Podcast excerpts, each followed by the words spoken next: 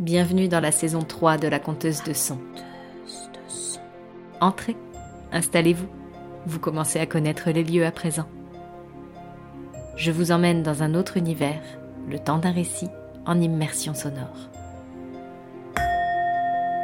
L'épisode du jour vous mènera à la découverte d'une œuvre de Guy de Maupassant intitulée Apparition.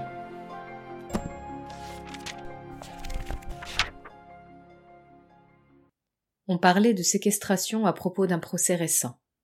C'était à la fin d'une soirée intime, rue de Grenelle, dans un ancien hôtel, et chacun avait son histoire, une histoire qu'il affirmait vraie.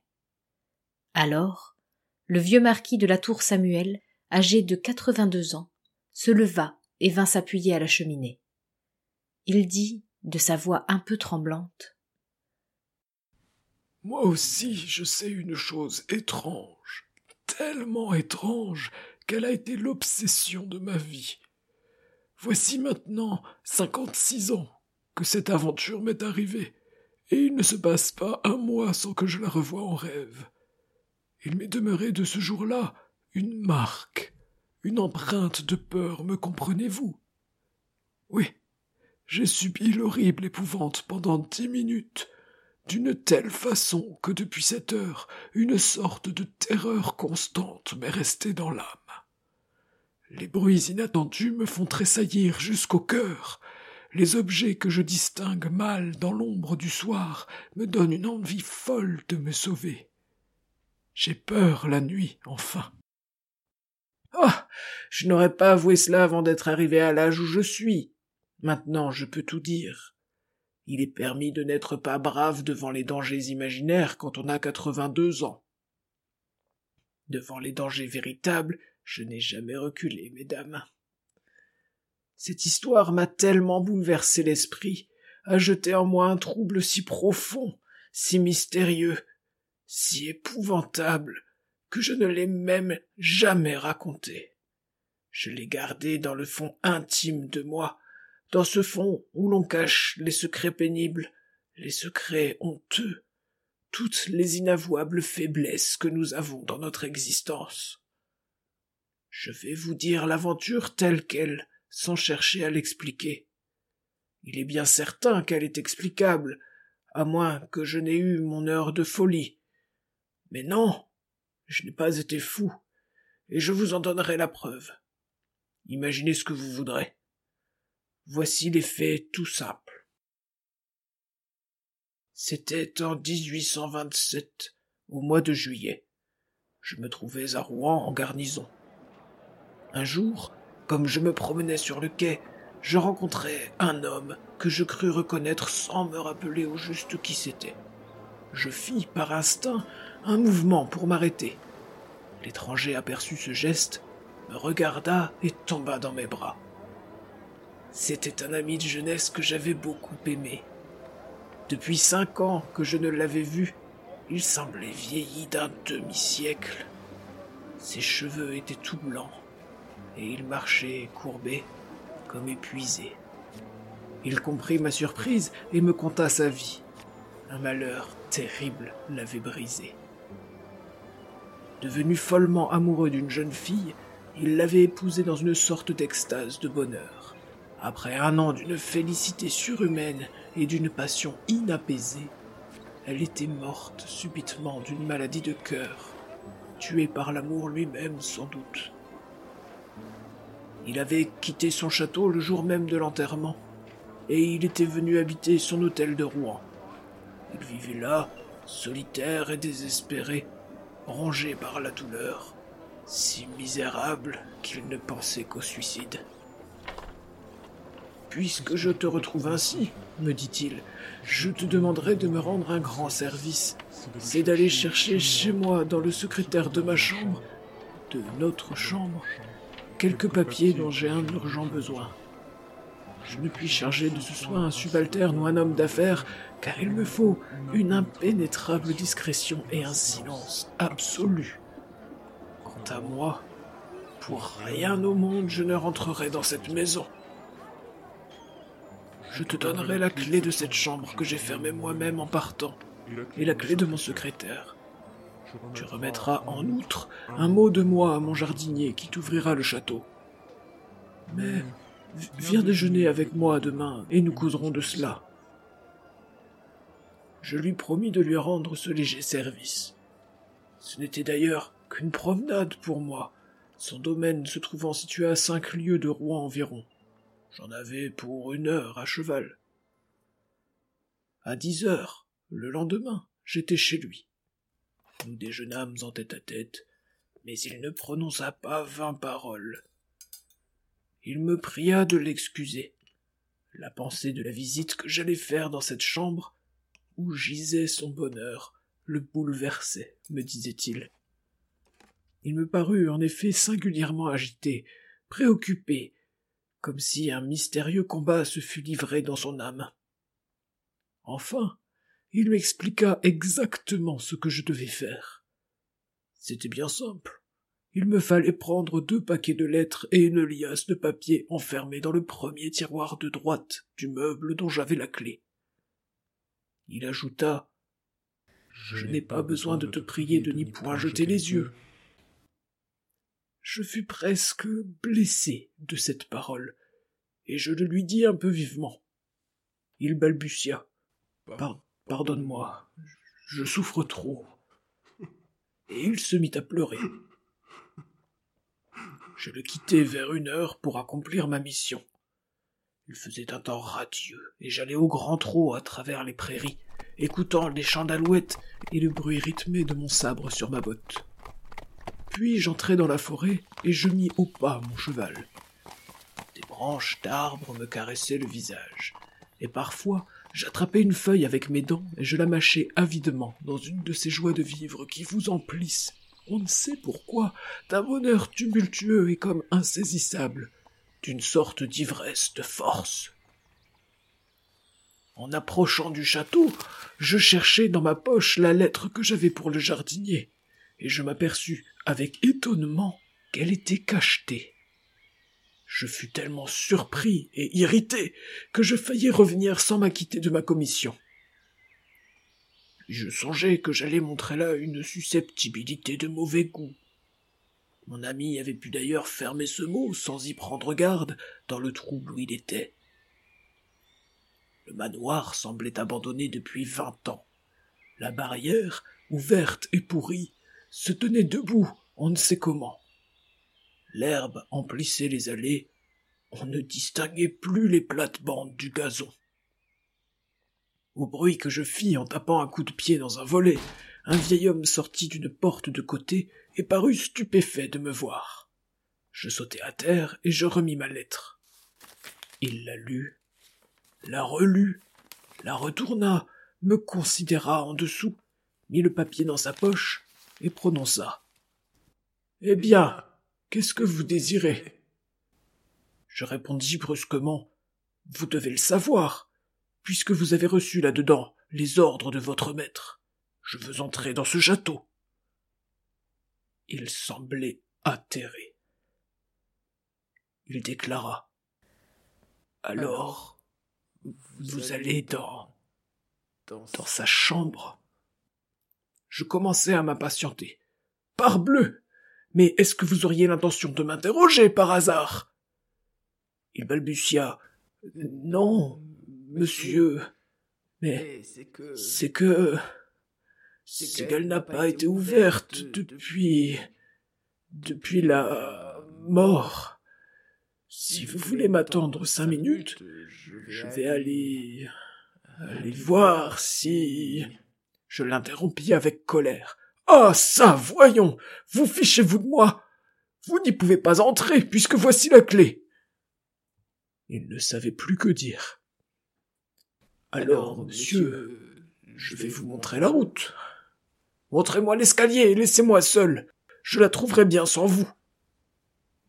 Mais, mais monsieur, cependant. Cette fois, je m'emportais tout à fait. Maintenant, taisez-vous, n'est-ce pas? Ou vous aurez affaire à moi. Je l'écartai violemment et je pénétrai dans la maison.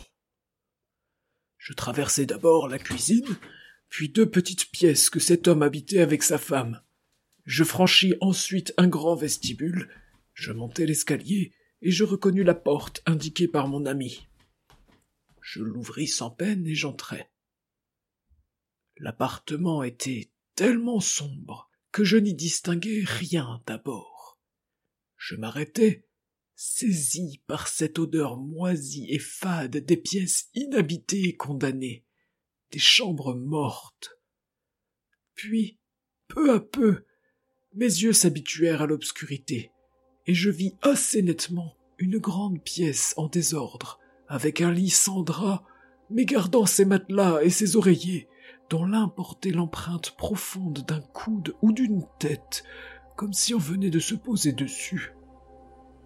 Les sièges semblaient en déroute. Je remarquai qu'une porte, celle d'une armoire sans doute, était demeurée entr'ouverte. J'allai d'abord à la fenêtre pour donner du jour, et je l'ouvris. Mais les ferrures du contrevent étaient tellement rouillées que je ne pus les faire céder.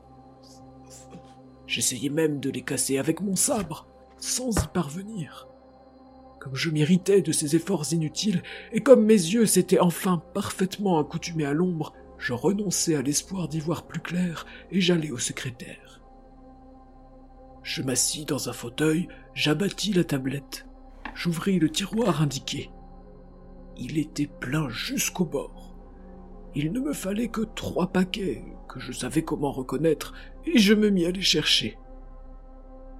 Je m'écarquillais les yeux à déchiffrer les suscriptions quand je crus entendre, ou plutôt sentir, un frôlement derrière moi. Je n'y pris point garde, pensant qu'un courant d'air avait fait remuer quelque étoffe. Mais au bout d'une minute, un autre mouvement, presque indistinct, me fit passer sur la peau un singulier petit frisson désagréable. C'était tellement bête d'être ému, même à peine, que je ne voulus pas me retourner par pudeur pour moi-même. Je venais alors de découvrir la seconde des liasses qu'il me fallait, et je trouvais justement la troisième, quand un grand et pénible soupir, poussé contre mon épaule, me fit faire un bond de fou à deux mètres de là.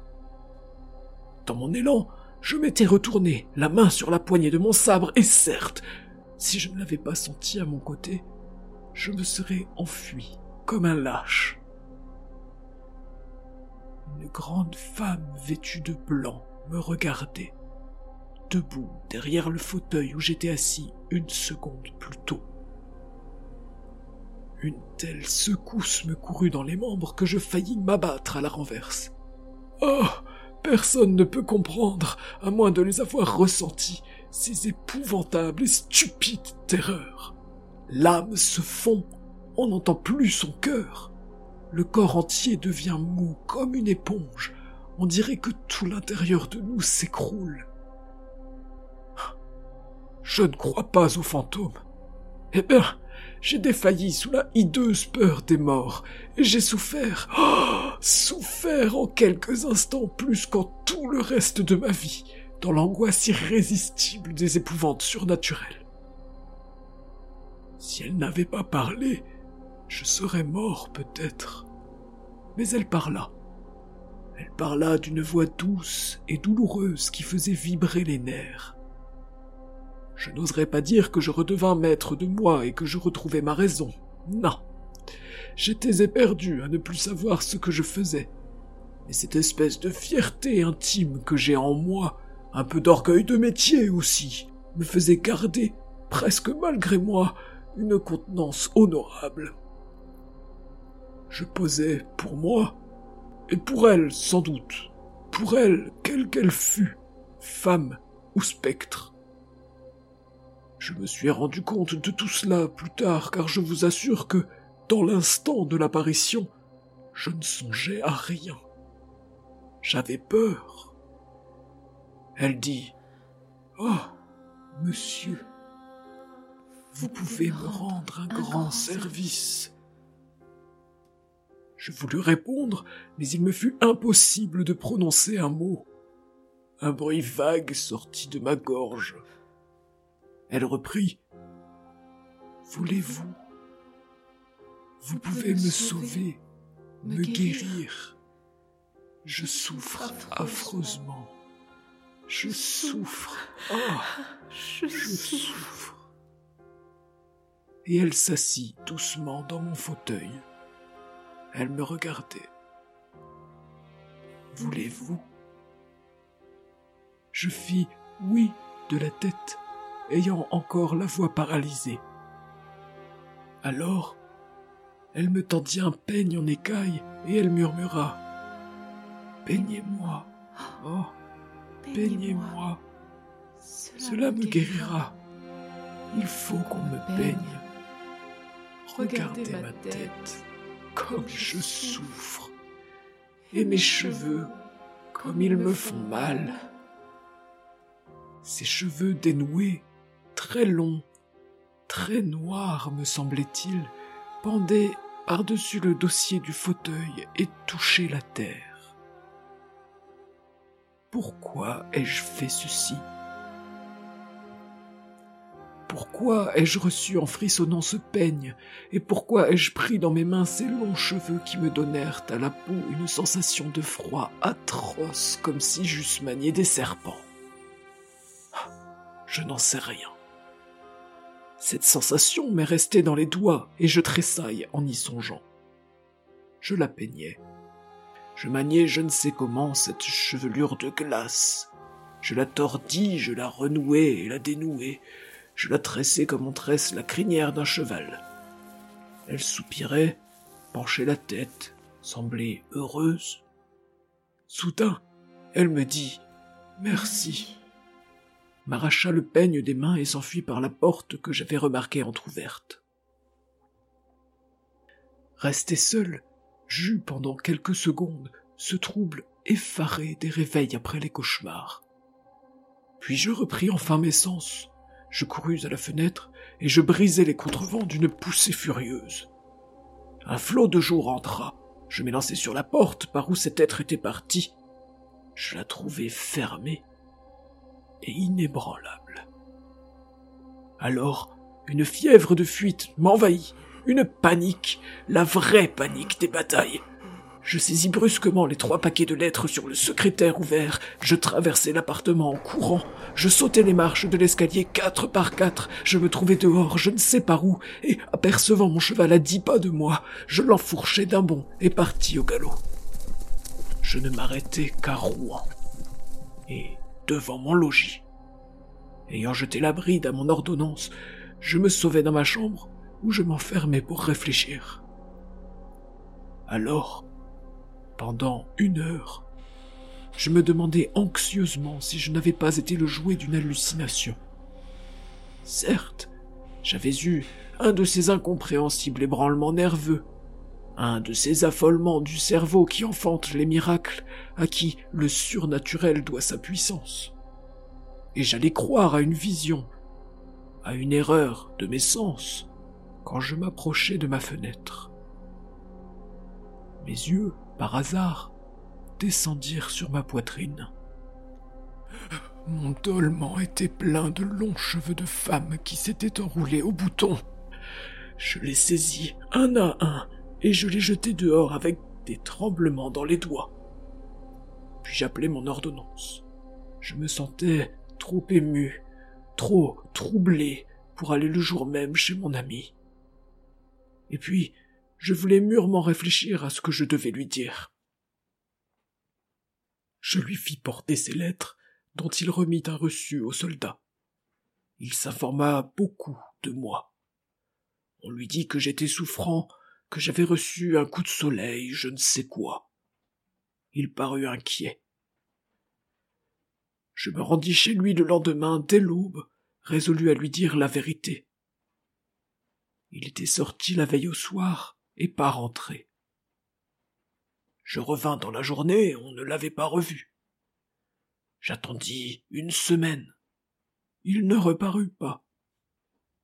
Alors je prévins la justice. On le fit rechercher partout, sans découvrir une trace de son passage ou de sa retraite.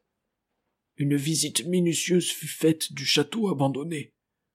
On n'y découvrit rien de suspect.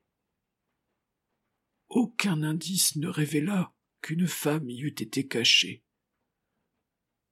L'enquête n'aboutissant à rien, les recherches furent interrompues.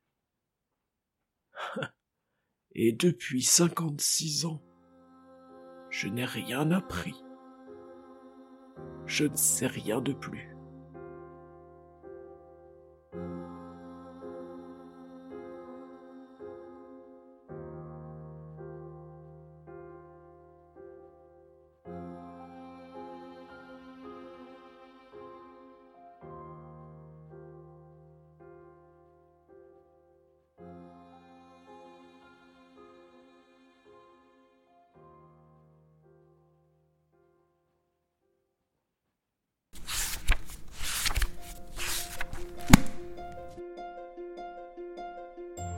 J'espère que cette excursion sonore vous a plu. Vous souhaitez échanger à propos de l'épisode du jour? Retrouvez-moi sur mon compte Instagram, at some sprinkle of hope, le lien est dans la description, ou avec le hashtag la conteuse de son. Je vous donne rendez-vous dans deux semaines, le vendredi, pour une immersion dans une autre histoire. Et n'oubliez pas, je compte pour vous et je compte sur vous.